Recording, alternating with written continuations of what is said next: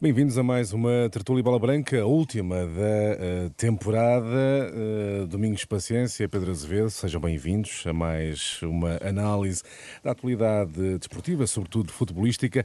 Vermelho, vermelho é a cor de que se fala, é claro, uma referência à Operação Cartão Vermelho, que levou à atenção de Luís Pedro Vieira.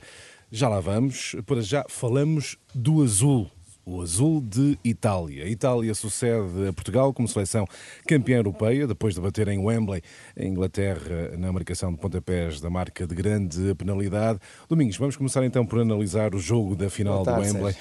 Itália, foi um justo, justo vencedor? Sim, na minha opinião foi. Acho que foi a equipa que mais, durante o tempo de jogo, que na minha opinião teve por cima do jogo, teve melhor. É verdade que sofreu um golo muito cedo, mas, mas não mudou em nada daquilo que, que fez neste Campeonato de Europa.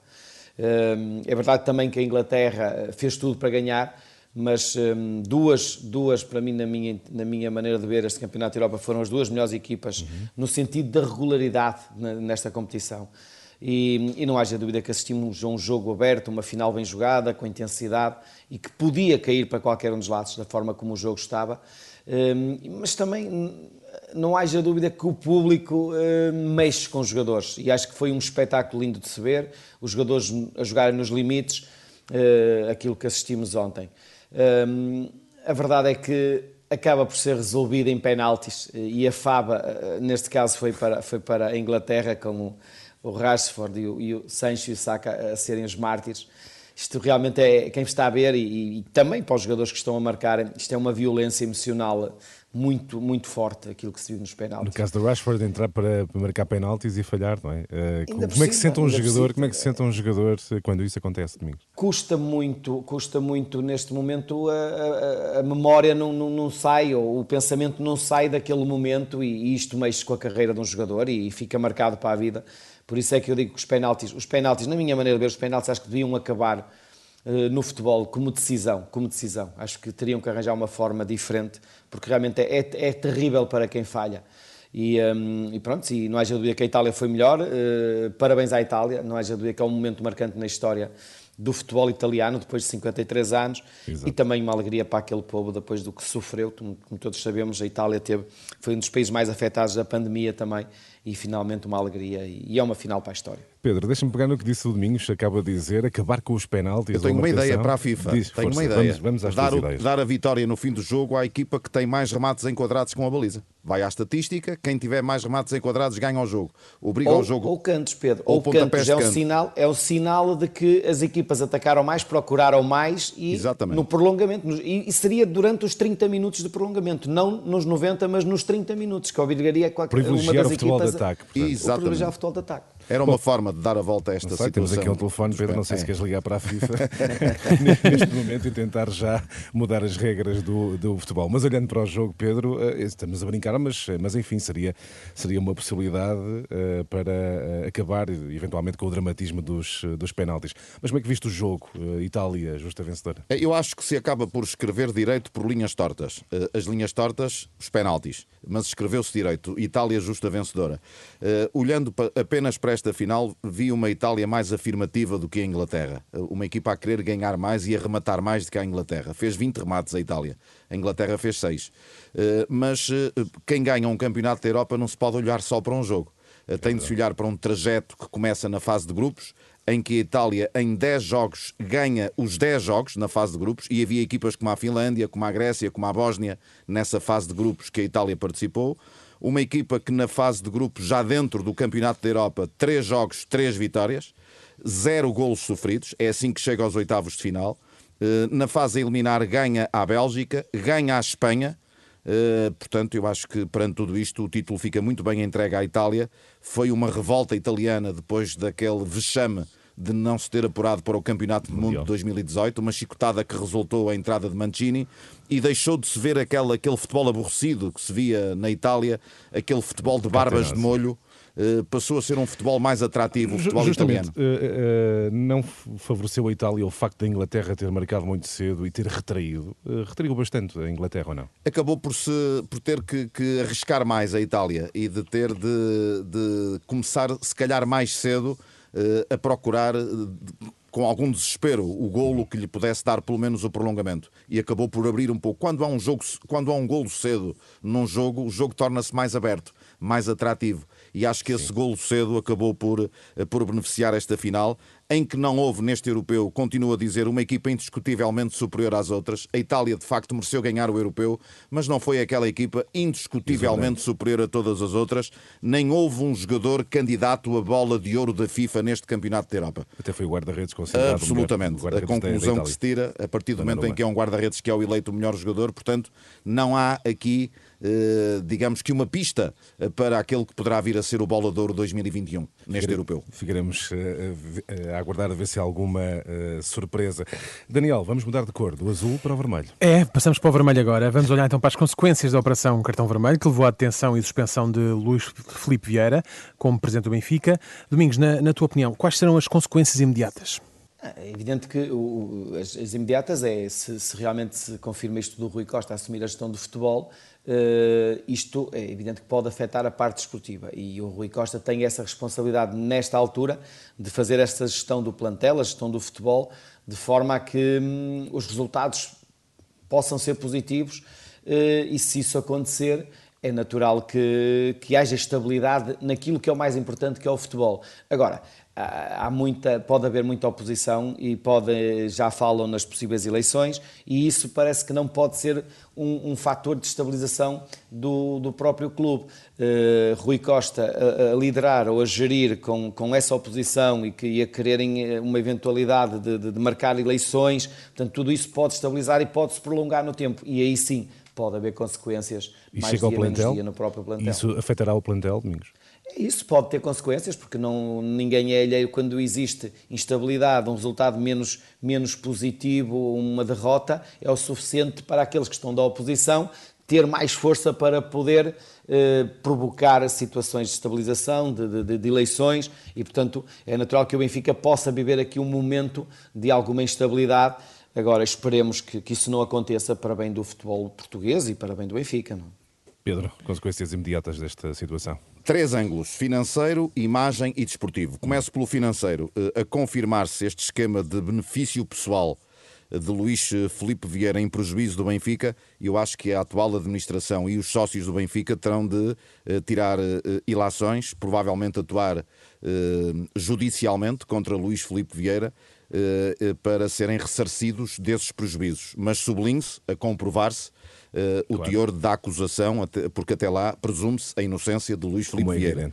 Uh, quanto à afetação da imagem, uh, pode ter consequências a vários níveis. Patrocinadores, bolsa, e até a própria operação que está a decorrer da oferta pública de subscrição de ações do Benfica. Finalmente, o plano desportivo, e aqui é a minha grande incógnita. Uh, uh, Veja-se o que aconteceu ao Sporting. O Sporting tem os acontecimentos de Alcochete, tem a saída de Bruno de Carvalho, Três anos depois é campeão eh, português, numa das melhores épocas da história do Sporting. O Sporting, na primeira época, depois daqueles acontecimentos de Alcochete e da chegada de Varandas, de Frederico Varandas, o Sporting ganha duas taças, a taça da Liga e a taça de Portugal.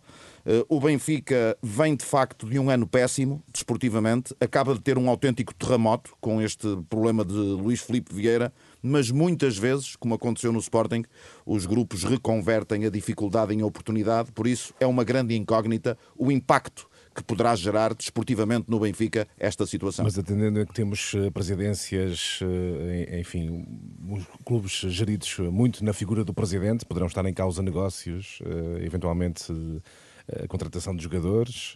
As pastas que estavam na posse de Luís Filipe Vieira, sim. Mas uhum. o Benfica continua a ter um presidente, tem Rui Costa.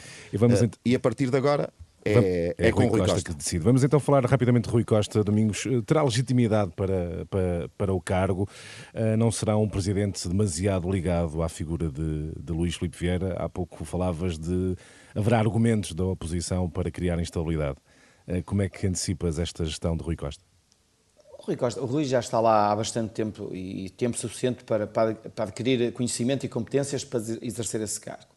O que, se, o que se questiona é mesmo isso, é que estando ao lado do Luís Filipe Pereira, até que ponto tudo isto que está a ser apontado lhe passou ao lado, ao ponto de ficar surpreendido com todas estas acusações. Uh, eu gostaria, que é um gosto pessoal, e em virtude de ter sido meu colega também de seleção, é um homem da prática, e se na, numa Alemanha e na Holanda existem presidentes que foram ex-jogadores, uh, porque não em Portugal? Aqui também pode acontecer. Agora, é um momento difícil para o Benfica e para o país, que se viu a ser notícia no mundo pela, pela detenção do seu presidente, mas a dimensão do Benfica e a imagem do Benfica acabam por ser abalada, como disse o Pedro. Rui Costa, caso continue a ter essa tarefa de recolocar o Benfica no bom caminho, hum, é limpar este momento e só com resultados esportivos eu acho que ele tem capacidade para isso.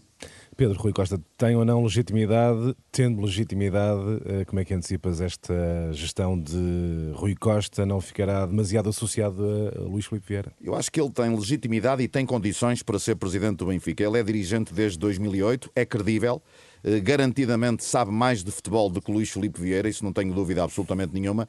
Eu deixo aqui um reparo ao Rui Costa de uma coisa que faltou quando Rui Costa assumiu o Benfica.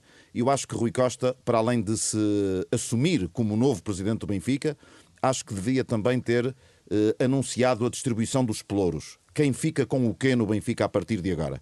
Uh, acho que isso, essa dúvida fica no ar até agora. Quem fica com o futebol, quem fica com, uh, com a comunicação. Não, não, não, poderia ter anunciado. Eu vou preparar o terreno para uh, o início da temporada, mas vou preparar terreno também para um ato eleitoral. Hum, não defendo um anúncio desse já. Ele ainda tem tempo de o fazer. Porquê? Porque isso poderia criar alguma destabilização no Benfica. O Benfica, a 3 de agosto, tem uma pré-eliminatória de Liga dos Campeões. O Benfica, a 8 de agosto, tem o início do campeonato. Eh, o Benfica tem eh, esta oferta pública de subscrição de obrigações que está a decorrer. Eu acho que nesta altura poderia ser comprometedor outro cenário que não este, o que Rui Costa assumiu e, no meu ponto de vista, assumiu bem. Veja-se a vida política portuguesa. Pego neste exemplo de 2004. Durão Barroso sai de Primeiro-Ministro, assume a presidência da Comissão Europeia. Jorge Sampaio não convoca de imediato eleições. Chama na altura, chama na altura para governar o país, aquela maioria PSD-CDS, eh, e as eleições depois acabam por ocorrer muito mais tarde. Eu acho que serão os sócios do Benfica, neste caso do Benfica, a escrutinar o dia a dia da gestão do Benfica e depois, se não agradar, convocam uma Assembleia Geral, convocam Muito eleições, bem. ou então o próprio Rui Costa, é outro cenário, mais tarde também convocar essas eleições, mas quer queiras ou quer não, Sérgio, ninguém tenha dúvidas sobre isto. Quem vai validar esta direção do Benfica é uh, aquela que é a grande realidade do futebol. A bola entrar ou a bola não, não entrar? Não entrar. uh, não misturemos em mais política com futebol. Uh, pode eventual, eventualmente, estou a falar eventualmente, uh, ser muito criticado. Vamos rapidamente, Daniel, ao insólito da semana. Tem a ver com tudo isto, não é? Exatamente. ou porque não é suposto haver indícios que, que obriguem a atenção do presidente de um clube de futebol, ou porque se calhar até deveria acontecer com mais frequência, caso eles existam, o insólito desta semana vai para a atenção de Luís Filipe Vieira no âmbito da Operação Cartão Vermelho. Por tudo isto, existem rumores que Vieira está na calha para receber o próximo, eh, próximo e novo prémio da FIFA, o chamado Prémio Buscas, eh, e não confundir com o Prémio Puscas, que é outro tipo de prémio.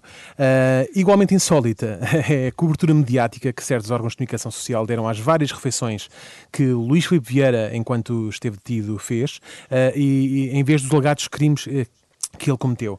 Mas convenhamos, sabendo que o amigo e também detido, uh, o, e também detido uh, amigo de Luís Vieira é o, rei, o, o, chamado, ou conhecido como Rei dos Frangos, quão irónico é que a sua primeira refeição tivesse sido frango assado.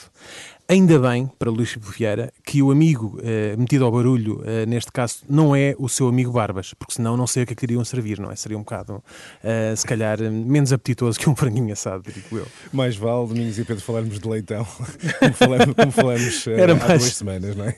Mas a dúvida é que é melhor leitãozinho, eu gosto mais de leitão. até, porque, até porque mesmo que às vezes o leitão tem aquela barba e ela queima-se, não é? Exatamente. Muito bem, chegamos ao fim da temporada de Tertúlia Bola Branca domingos, paciência, Pedro Azevedo, umas boas férias. Haverá futebol já em agosto. Até agosto. Um grande abraço. Até agosto. Boas férias.